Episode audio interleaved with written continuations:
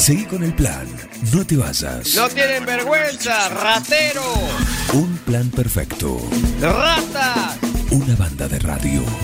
Paren de hablar, chicos, ahí, por favor. Estamos en vivo, ¿eh?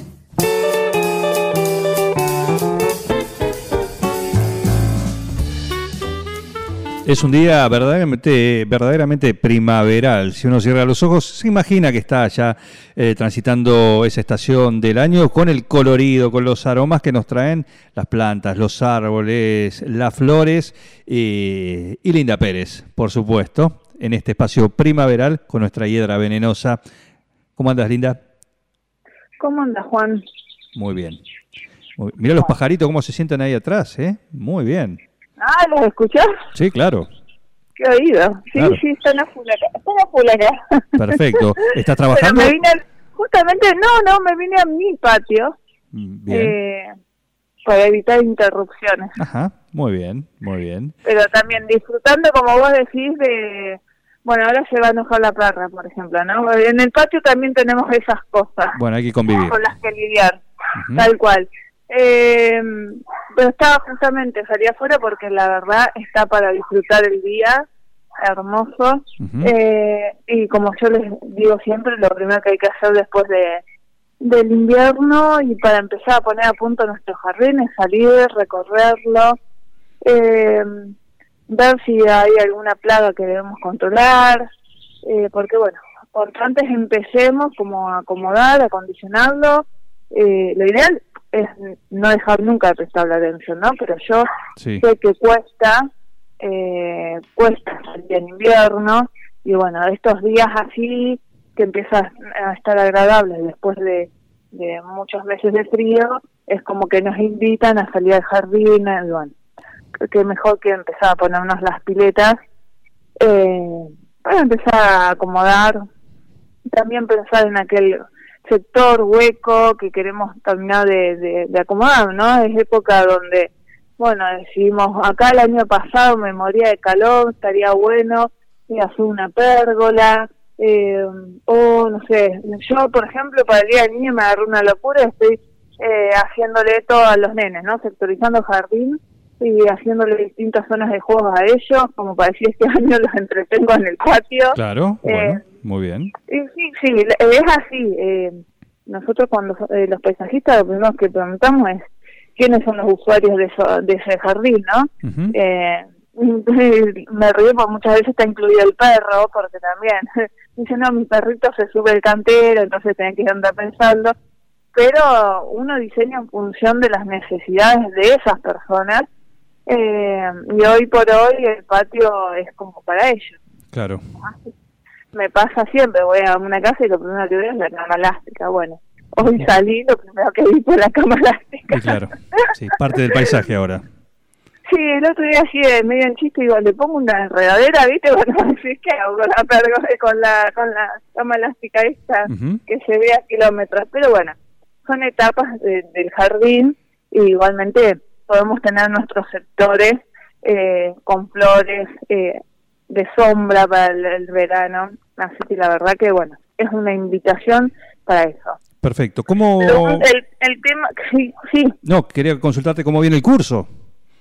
No, muy bien, muy bien. Y justamente iba a decir eso, que uno de los temas que me pidieron este año y por ahí también, eh, por ahí hacerlo extensivo a- al público de un plan perfecto, es un poco siempre eh, que genera mucha duda cuando quieren armar cercos o por ahí canteros eh, que cubran las medianeras, eh, ¿qué, ¿qué podemos usar, no?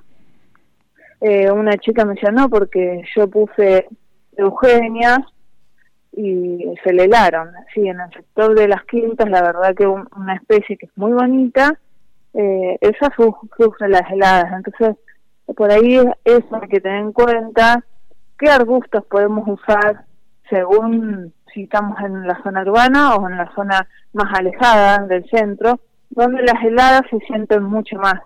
Incluso el viento, o sea, los factores climáticos eh, son más complicados de manejar que acá en, en un jardín urbano que por ahí tiene el reparo de los árboles del vecino, de los arbustos, tiene un montón de cosas que ayudan a que no sea tan tan difícil. Eh, y bueno, y otras cosas que, como siempre, eh, un arbusto de rápido crecimiento. Entonces yo ahí les digo eh, que cuando vamos al verde les pedimos, eh, por favor, eh, eh, no sé, dame algo rápido, te dicen algo que crezca rápido, Sí. que tape Sí, rápido. sí. El problema es que muchas veces esos arbustos son de primera magnitud, es decir, son los O sea. arbustos más grandes. Ajá. Son los arbustos más grandes, Bien. eh, los que pueden llegar a 3 y hasta 5 metros a veces de, de altura. Eh, y uno, eh, ellos por lo general, bueno, te dan ese arbusto porque sí crecen rapidísimo, pero al no saber que van a crecer esos 5 metros, e incluso también a veces toman 3, 4 metros de diámetro, según la especie, eh, por ahí, los, no sé, ponen uno cada un metro. Y después se empieza a complicar. Y no le encontramos la forma a nada. Yo hace un tiempo, justamente en el curso, lo comentaba, eh, que no, es- no es como de crítica, ¿no? Es justamente porque No, no, uno por desconocimiento... Por desconocimiento, lo- justamente. Claro, eh, pasan esas cosas y yo estoy, mi intención es tratar que le- de evitar que siga pasando. Eh, había un- en, una quinta en la que yo no estaba trabajando, pero sí pasaba cada vez que iba a, a la quinta que estaban trabajando, habían puesto eh, pinos leiblandis, que se usan mucho para hacer vivo, y fotiña, que es otro arbusto, eh, muy rápido crecimiento, se usa mucho porque es atractivo en primavera y en otoño porque tiene los brotes bien rojos.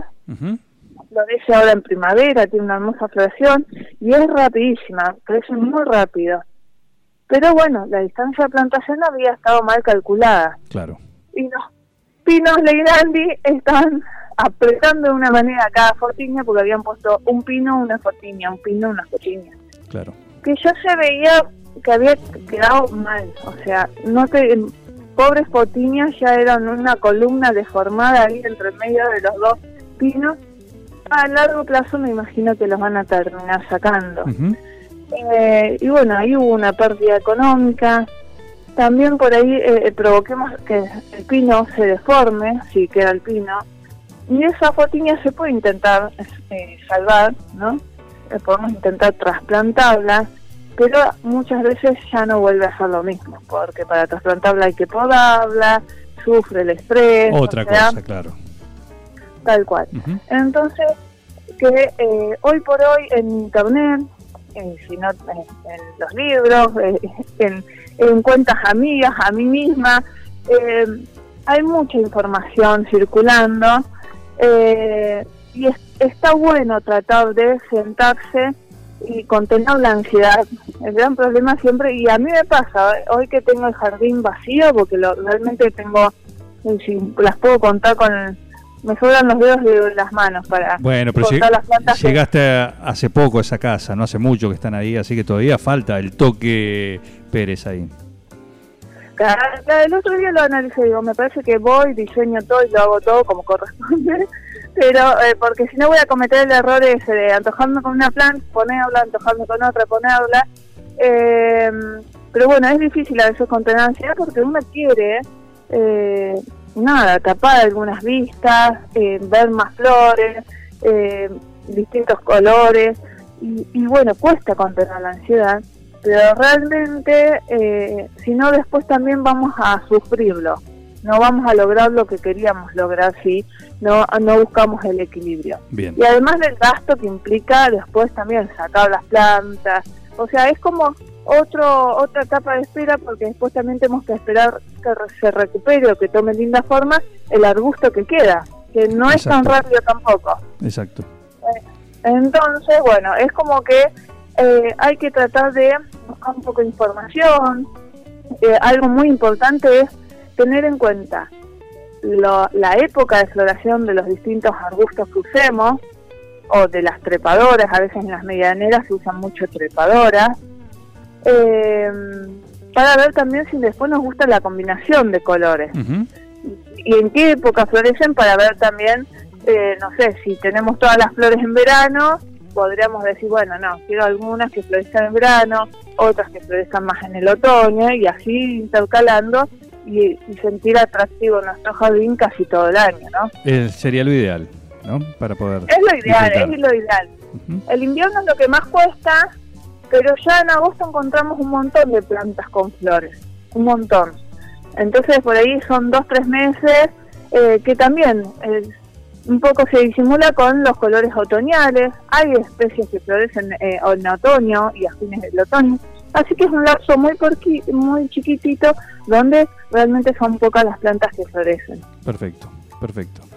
Muy bien, Linda Pérez. eh, anotado todo en esta Sí, es que en verdad no, no suelo dar muchos nombres de arbustos, eh, o sea, los podría nombrar, pero realmente por ahí eh, se los olvidan.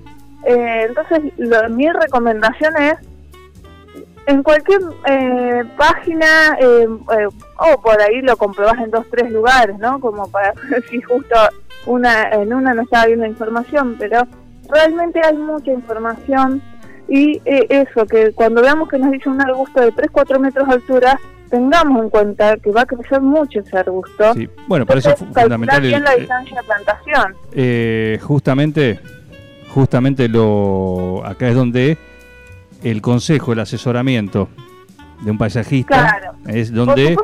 cobra valor. Claro. Eh, exactamente, es también la experiencia, viste que uno va viendo y a mí misma me han dicho, no está muy lejos, no está muy lejos, y yo- o yo los planto y digo, ay, está lejos, viste, y voy y miro y digo, no, no está lejos. Y miro el, por ahí en una quinta me pasaba, eran pinos lilas y miraba el del frente, que ya tenía su tamaño más o menos definitivo, y digo, no, no, incluso tendrían que estar más lejos.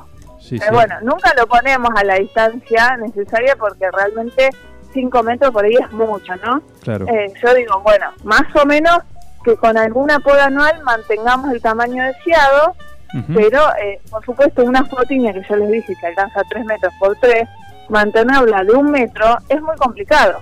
Claro. A eso me refiero. Por ahí no dejemos los 4 metros, pero dejemos un poco, más que un metro, por favor. Muy bien. Linda Pérez Paisajismo, así la encuentran. En las redes sociales la pueden consultar, le pueden preguntar sobre el curso, sobre algún alguna cuestión que tenga que ver con justamente el jardín, el patio, el balcón, el parque, lo que tengas, ¿eh? porque todo eso puede florecer de la mejor manera y en especial si alguien como Linda Pérez, una especialista en el tema, te asesora para que eso luzca en plenitud. Eh, gracias, Linda Pérez. ¿eh? No, gracias a vos, Juan, a todo el equipo y como siempre a todos los oyentes de, de Un Plan Perfecto. Te mando un saludo hasta el miércoles próximo. Nos encontramos el, el próximo miércoles. Un beso. Gracias, Linda Pérez, un lujo tenerla acá en el plantel de columnistas que cada semana tenemos en, en un plan perfecto. Seguí con el plan. No te vayas. Cuando la mente se desconecta de la realidad, Un plan perfecto. es lo más importante que tenemos. Una banda de radio.